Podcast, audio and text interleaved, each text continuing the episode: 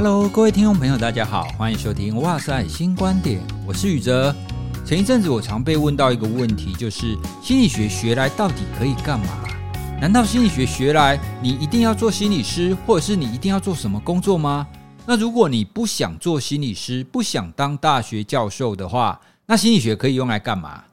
哦，不过今天我们不是要谈这件事情。我今天是想要从这个角度去出发，来跟大家分享。诶，其实心理学对我来讲，它其实不只是让我可以有专业的知识去从事相关的工作，它还有一个非常重要的地方是，它让我觉得生活更有趣了。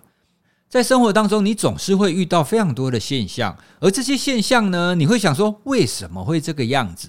如果是简单版的话，你可能会看到一个表面的理由。但是呢，如果你懂心理学的话，你会知道哦，原来这背后可能还有一二三四，还会有不一样的理由。那在这种情况底下，你在看待这个社会或在过这个生活的时候，你就会觉得非常的有趣，因为你在生活的时候，你一定会遇到人嘛，在生活当中或者是社会当中，种种的现象也都是因人而起的。所以啊，你学了心理学以后，你会看到这个社会是非常的多彩多姿，你会觉得很有趣哈，会有非常多的现象在里面交错。然后今天呢，要跟大家谈的也是因为这个原因哦，因为在疫情当中，我们有很多的社会的现象嘛，有很多的氛围。那在疫情当中啊，我有一个感受，就是正义魔人变多了。我不晓得听众朋友会不会有这种感觉，特别在网络上。你会发现在疫情期间呢，某个 KOL 或者是某个名人，他就很容易变成众矢之的，大家就会指责他做了什么错事哦。所以啊，大家好像正义感变得提高了。那到底为什么会这个样子呢？哦，所以今天就想要跟大家来分享一下我在生活当中的观察。开始聊主题之前呢，要跟大家推荐另外一个 Podcast 节目。因为各位听众朋友，你应该都是喜欢心理学的嘛，哦，所以啊，你喜欢心理学的话，你应该也会喜欢这个也是从事心理学分享的一个节目，它叫超直白心理学。哦，我要讲得清楚一点，直白。如果你一不小心念得不清楚一点的话，这个节目名称就会变得不太好听哈。超直白心理学呢，它的主持人之一哈是传说中的名传金城武哈，是名传大学智商与工商心理学系的教授颜志龙教授所主持的。我跟颜志龙教授见过几次面，他非常的不简单哦，他是一个比我还要有学问，而且比我还要幽默，也非常能够把心理学透过一些生活当中的现象去解说出来，去解析出来哦。所以在这个超直白心理学当中，他也透过生活当中的很多的现象来跟大家聊心理学相关的知识。哦，比方说，他有几集在聊偶像崇拜的心理是什么啊？心理学到底可不可以算是一门科学啊？那心理测验跟星座，它到底算不算科学？而这两个当中有什么关系呢？好像这一些跟心理学相关的议题，透过他的解说，哈，都有一个非常清楚的一个说明。对心理学感兴趣的各位，你也不要错过了这个节目。那我会把超直白心理学的连结也放在资讯栏。大家听完这一集之后呢，你也可以点过去听看看，听看看颜志龙教授跟另外一个主持人他们的对谈，你会觉得蛮有趣。现在他们的节目我每一集都会听啦。好，那今天呢，我为什么要谈疫情当中的正义魔人呢？其实啊，在前一阵子，我在网络上就一个专门在讨论跑步的一个讨论区。那我就看到有一些人他会发问，他问说：“诶，我本来有跑步的习惯，我本来会习惯到外面去路跑，可是现在疫情啊，现在我们是三级警戒嘛，好，那如果三级警戒的话，我选择人很少的时段啊，比方说是清晨哈五六点的时候，人很少的时段，然后我去人很少的地方，而且我戴着口罩来跑步，这样子可不可以呢？哦，那这样听起来好像也还好嘛。”没想到，在那一个讨论文底下，有一堆人开始在指责他，开始在说：“怎么可以？现在都已经三级了，你怎么可以外出跑步？跑步是不好的啊！你这样传染给别人怎么办？”等等等等等等等等。好，那我们仔细来想一想，到目前为止，所有的传染它主要都是透过群聚嘛。可是跑步你是不断的在移动啊。而且这一位发起讨论的人，他还想说，我就找人少的时段，而且我到人少的地方，而且我还戴着口罩，这样还不行。大家就会觉得说，现在你任何事你都要做到极致，你只要一点点灰色就不太可以。诶，我们有需要做到这种程度吗？前一阵子啊，澳洲他们也又封城了，而且他们是四级封城哦。但是呢，他们在四级封城的情况底下，他们有明文规定，规定有几个部分他们是可以离开家里的。哦，那当然除了采买啊，除了外出去看医院啊等等的，他们有一项写得非常清楚：如果你是出门，而且你在户外进行低于十个人的运动的话，那你是可以出去的。哦，换句话说，澳洲他们认为运动非常的重要。哦，因为运动跟你的身心健康有关嘛。如果你一直都关在家里的话，你你一来活动量降低，二来你很少照到阳光，哦，那这样子对心理跟对生理上，其实它的健康都不太好。所以啊，澳洲就认为，只要你有足够好的防护，哈，戴着口罩，而且不要群聚的话，外出运动是可以的。可是，就像我们刚刚跟各位讲的那个例子，在网络上，而且在台湾，台湾是三级而已，可是澳洲四级哦。大家都觉得说，你连戴着口罩，而且在人少的时候出门跑步，这样都不可以。所以啊，那个时候我就在想，有没有必要做到这种程度？为什么大家会这么紧密的去要求别人呢？看到这个讨论之后，我就在想，是不是大家的道德感都提高了？大家都觉得说，我们什么事情都要做得更严谨一点。前几天呢，又有其他的新闻，有其中一个啊是刘轩老师，哦，那他带着他们家，哈，就是他太太还有他的小孩。然后呢，他们到了也是一样都没有人哦，都没有人的地方，而且他们一家四口都戴着口罩，然后下去，然后在四处无人的地方，然后走一走，然后他太太就拍照了。那拍照呢，就发在社群上嘛。那社群上也同样就有非常多的粉丝，就开始指责他，说现在三级啊，你为什么可以这样出门啊？你这样出门啊不好啊。他们就想说，我们当然知道不应该群聚。可是我们去的地方周围都没有人啊！我们在都没有人的地方，然后下来晒晒太阳，而且我们还戴着口罩，这样为什么要被骂？对啊，老实说，我也觉得很奇怪，到底为什么这样也要骂他？我们现在真的要做到这种地步吗？就大家都要这样整个隔离，都完完全不要出门？完了后来啊，我就看到了一个研究，看到这个研究，我真的就豁然开朗。这个研究他谈的就是说啊，其实，在疫情期间呢，我们每一个人的道德感，它其实是会提高的。那其实说道德感，其实也没有那么的明确啦。它指的概念是说，你对他人的这种道德要求，其实会明显增加。哦，所以我就看到，哦，原来是这个样子啊。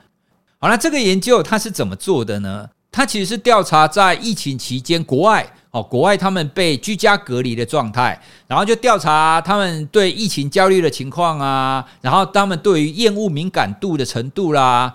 所谓的厌恶敏感度，它指的就是说，你看到一件事物，你讨厌它，你觉得它恶心的程度会有多高？因为每一个人的程度不太一样嘛。哦，比如说你看到一个排泄物，哦，那有一些人看到排泄物，整个就会恶心到极致，但是有一些人可能就还好。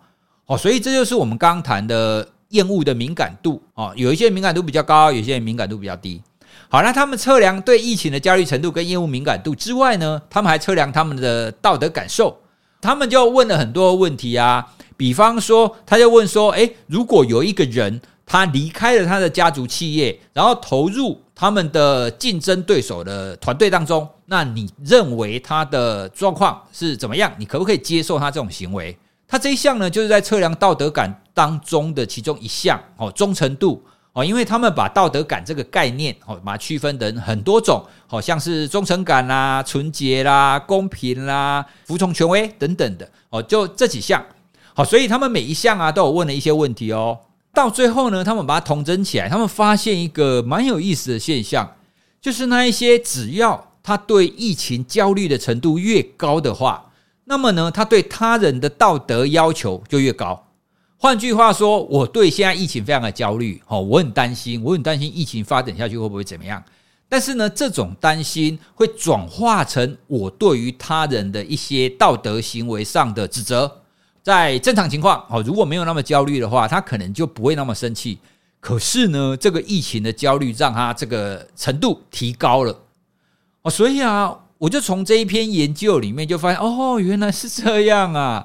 哦，那疫情的焦虑的程度，原来会跟我们这种道德感有关系啊。那这个道德感有关系呢，就又跟我们刚刚讲的那个厌恶敏感度是有关系的哦。所以这这如果回到我们身上的话，它其实会变成是因为疫情嘛，大家当然都非常的焦虑啊。可是疫情它同时会带给我们一种很特别的感受，哈，情绪，那个情绪就叫做厌恶，discuss。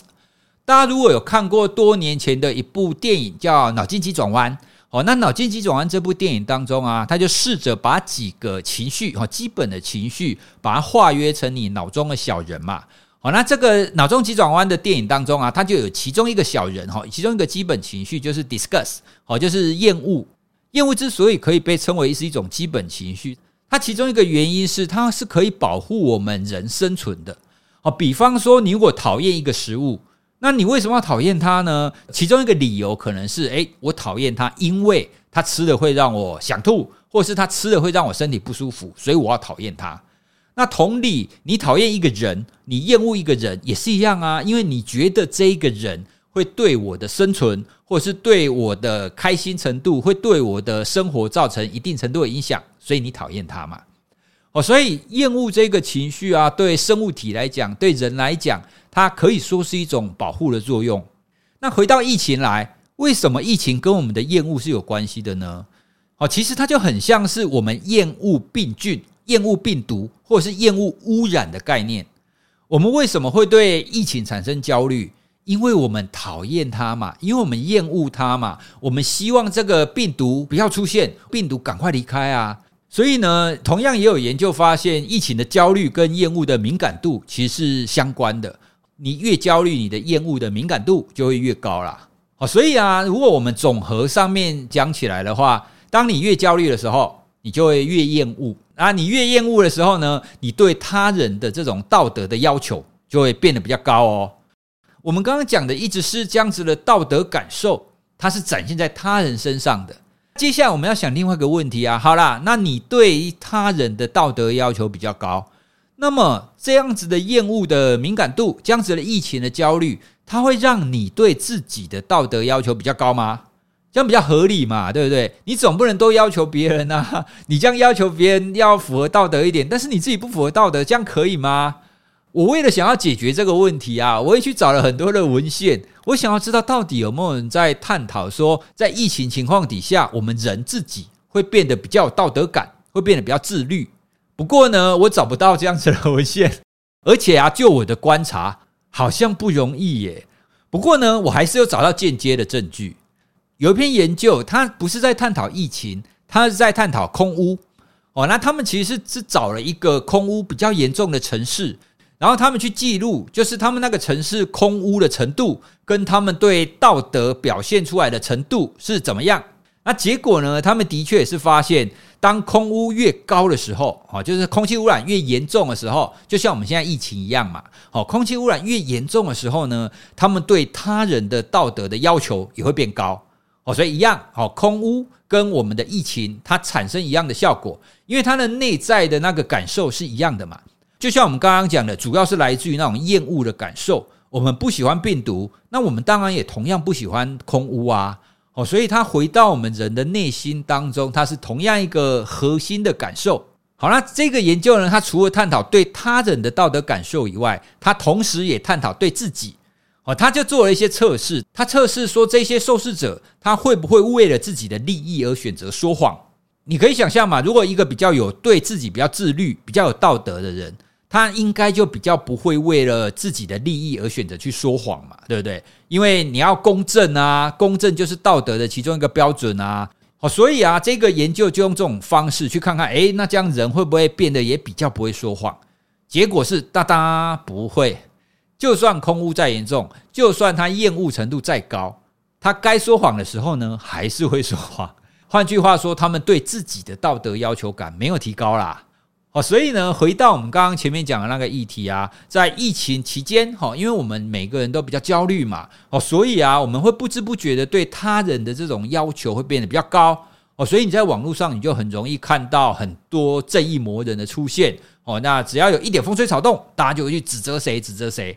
但是你如果要问说，那这些正义魔人真的很正义吗？诶，其实不见得哦。因为刚刚我们那个空屋的研究，你就可以知道，其实这个不太会套用在自己身上啦。好，因为我们我们都是去要求别人嘛，要求别人比较简单啊，指责别人比较简单啊。那指责自己当然比较辛苦啊。人基本上是自利的啦，哦，大家都嘛是为了自己好。对，前一阵子这种在网络上，然后很多人就会动辄其咎，就是明明就不是什么大不了的事情，然后就会引起非常多人去攻击他，去指责他这一件事。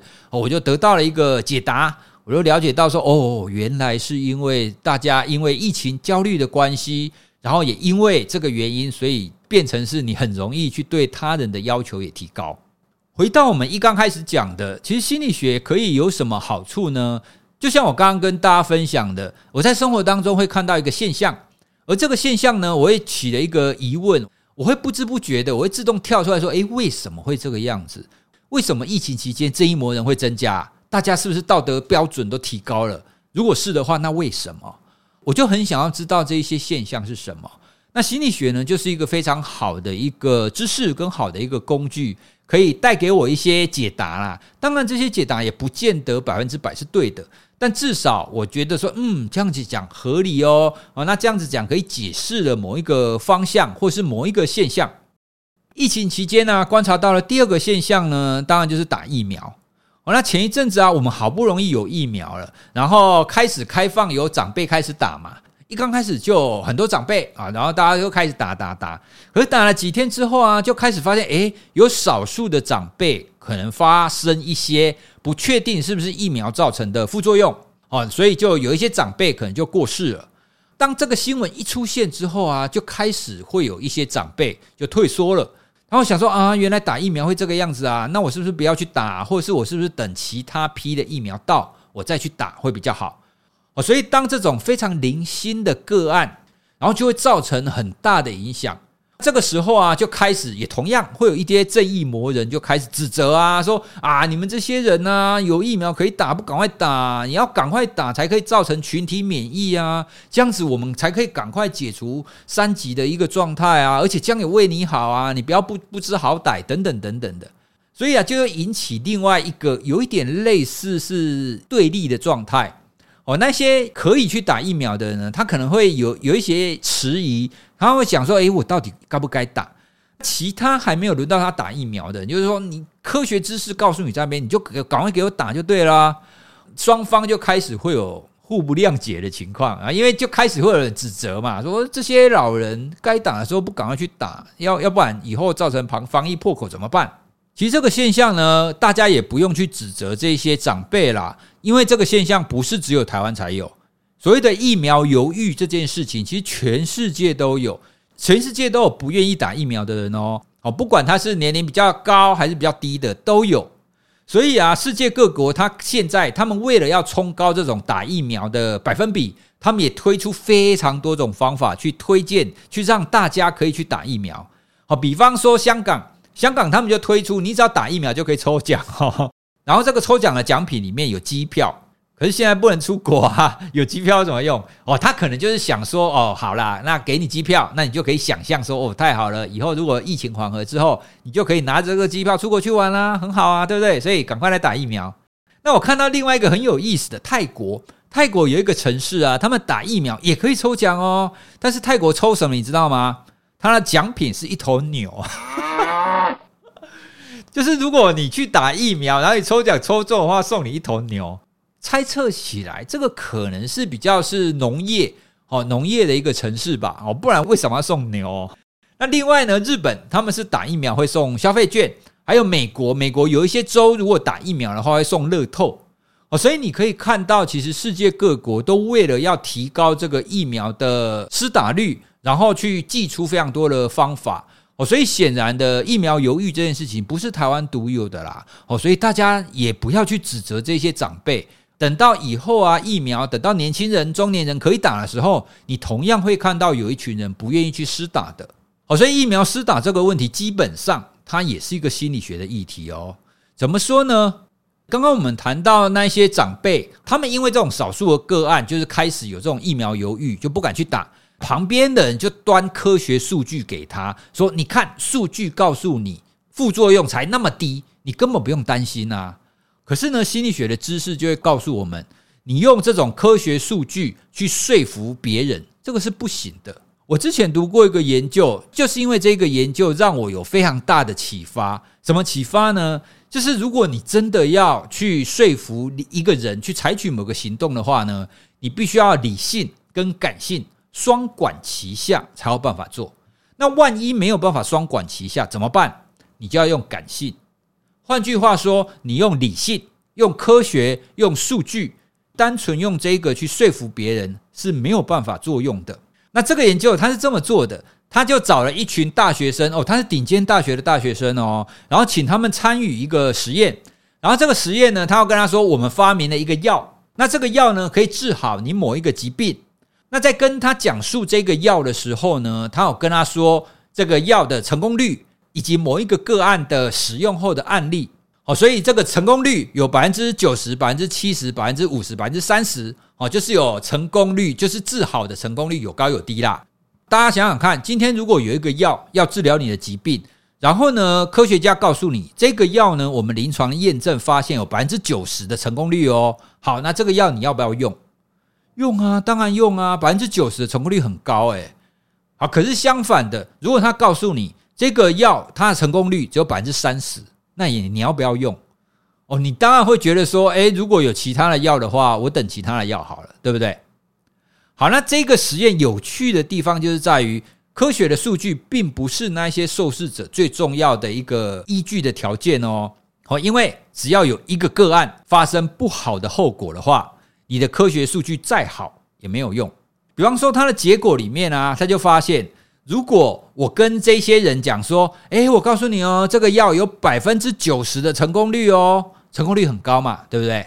可是他接下来再跟他说：“哎呀，虽然这个药有百分之九十的成功率，可是啊，刚好有一个个案前几天用了这个药呢，它的效果没有很好，然后他的病都没有好。然后换句话说，数据告诉他百分之九十有效，可是呢，刚好有一个个案他没有成功，哦，他是失败的。好，那结果呢？听到这种一个个案的情况。”那一些愿意使用这个药物的人呢，只剩下百分之三十九而已，百分之三十九，诶，换句话说，连一半都不到，诶。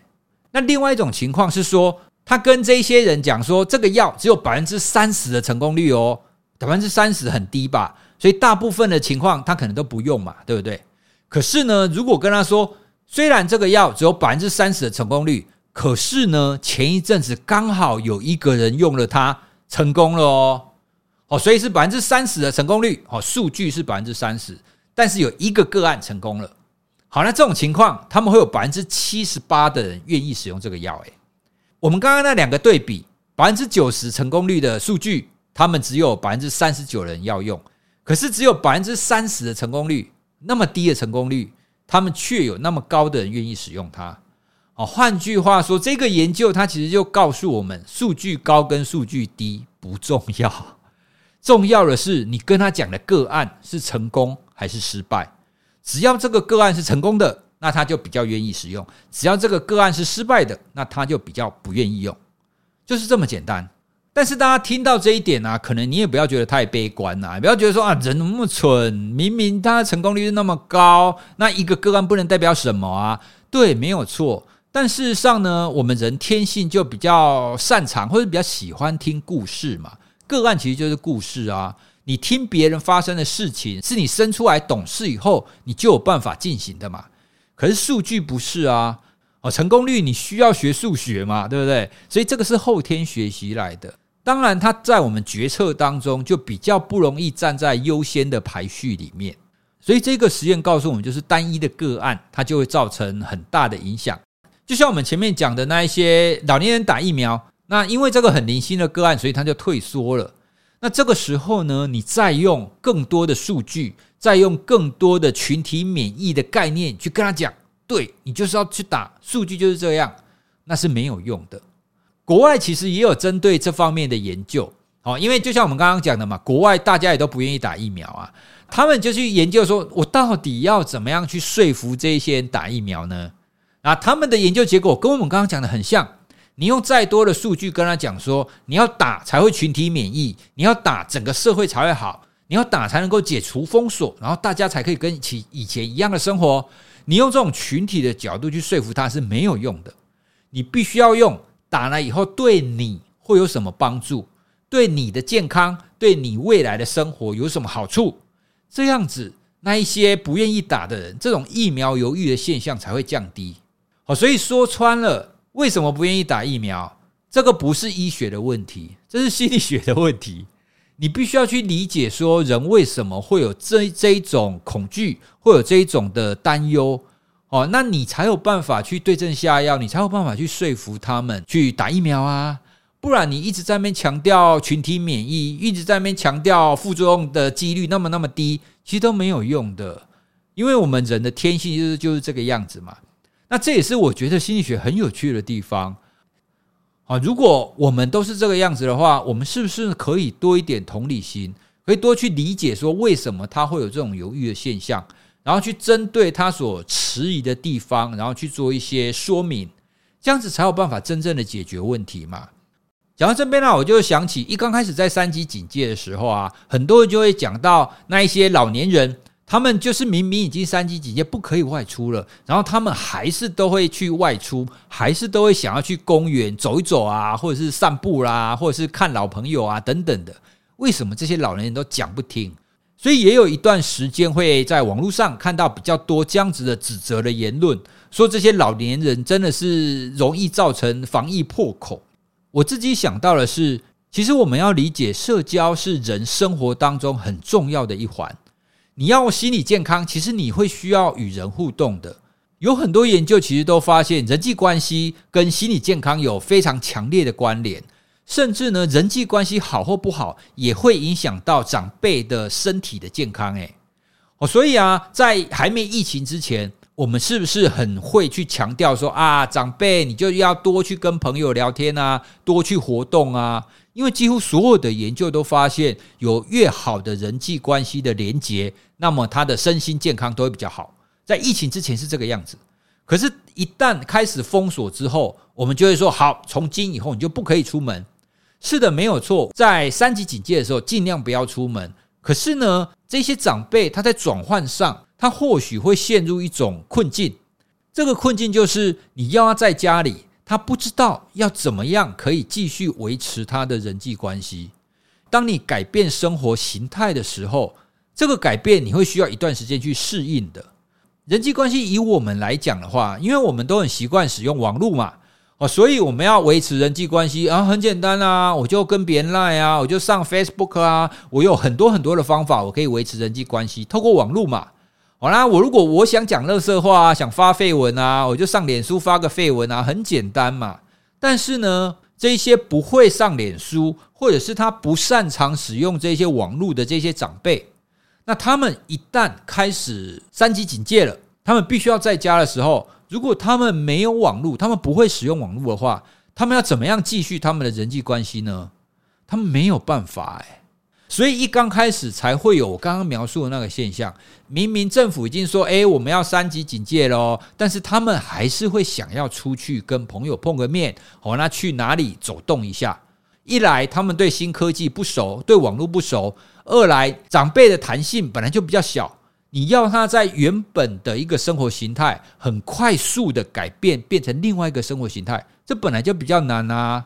所以啊，如果你可以理解到长辈有可能是因为背后的这些原因，所以他们会没有办法适应这样子的一个生活改变，或者是三级警戒居家的状态的话，那你可能就不会那么生气，因为你没有必要那么生气啊。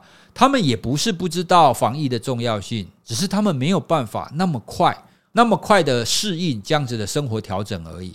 当然我，我现在说的是其中一种可能性。我相信听众朋友也听过。有一些长辈真的是攻北跳的啦，啊，就是不管怎么样，他都要出去，或是他都没有在怕的。这种有没有？有。其实这种人不管什么年纪都有啦。他也不是只有长辈啊，像前一阵子也是有新闻，有一些年轻人他在三级警戒的时候一样啊，跑去哪里玩水啊，跑去哪里干嘛，对不对？所以我们不要把矛头指向某一个年龄层哈，特别是我们刚刚讲的长辈。长辈们他们在转换的这个习惯上、适应上可能比较慢一点，哦，所以就比较容易被凸显出来，然后大家就这样直接指责他，哦，所以其实不需要。甚至啊，其实我现在想要呼吁各位听众朋友，建议你们也可以打个电话，或者是用视讯跟他们联系一下。就像我们刚刚讲的，其实大部分的长辈对科技其实没有那么熟悉的，但是呢，每一个人都会有需要人际的连结嘛，人际关系啊，人际互动。所以这个时候呢，如果家人可以适度的联系，哈，就讲讲话啦，然后问候一下啦，那视讯大家碰个面等等的。这样子呢，就可以让这些长辈有受到关怀的感觉，这种人际的互动才有办法在防疫期间依然维持啊。所以呢，千万不要小看这种居家生活啊，居家生活其实没有那么单纯，因为一旦你改变你的生活方式以后呢，其实有很多细节都被改变了啦。只是呢，可能大家都是习惯使用科技、习惯使用网络的人，所以你自己觉得改变没有那么大。好，那今天呢，就是跟大家分享一下，在最近这疫情期间，我对生活当中有一些观察，然后这些观察当中呢，它可能有哪一些心理学的因素在里面，这是我觉得学习心理学很有趣的地方，因为你会更了解这个社会到底为什么会有这样子的现象，不管这些现象到是好还是坏，哦，比方说我们刚刚举例的正义魔人也好啦，或者是有人不打疫苗也好啊，这些看起来好像是不好的。而当你了解背后这些原因之后，哦，你会更了解自己，也更了解别人，哦，你就不容易去那么激愤，你不容易那么怪他说，哎，你为什么要这样？哦，很多因素都是来自于我们的人的心理，因为我来自我们人性。哦，只要我们多了解心理学一点，我们就可以对别人，也可以对自己更温柔一点。那这样不是很好吗？哦，生活当中为什么要打打杀杀的呢？对不对？没事，大家听听 Podcast 闲聊一下，不是很好吗？好的，那这一集呢，就跟大家聊到这边喽。也希望大家在生活当中也可以感受到心理学带来的一些乐趣。好的，那我们今天就跟大家聊到这边喽。如果你对我们今天的主题、对我们的内容的话，有什么想法的话，欢迎你私讯给我们哦。我们非常乐意可以跟大家交流，跟大家聊一聊。好的，那我们今天就聊到这里，我要去运动喽，拜拜。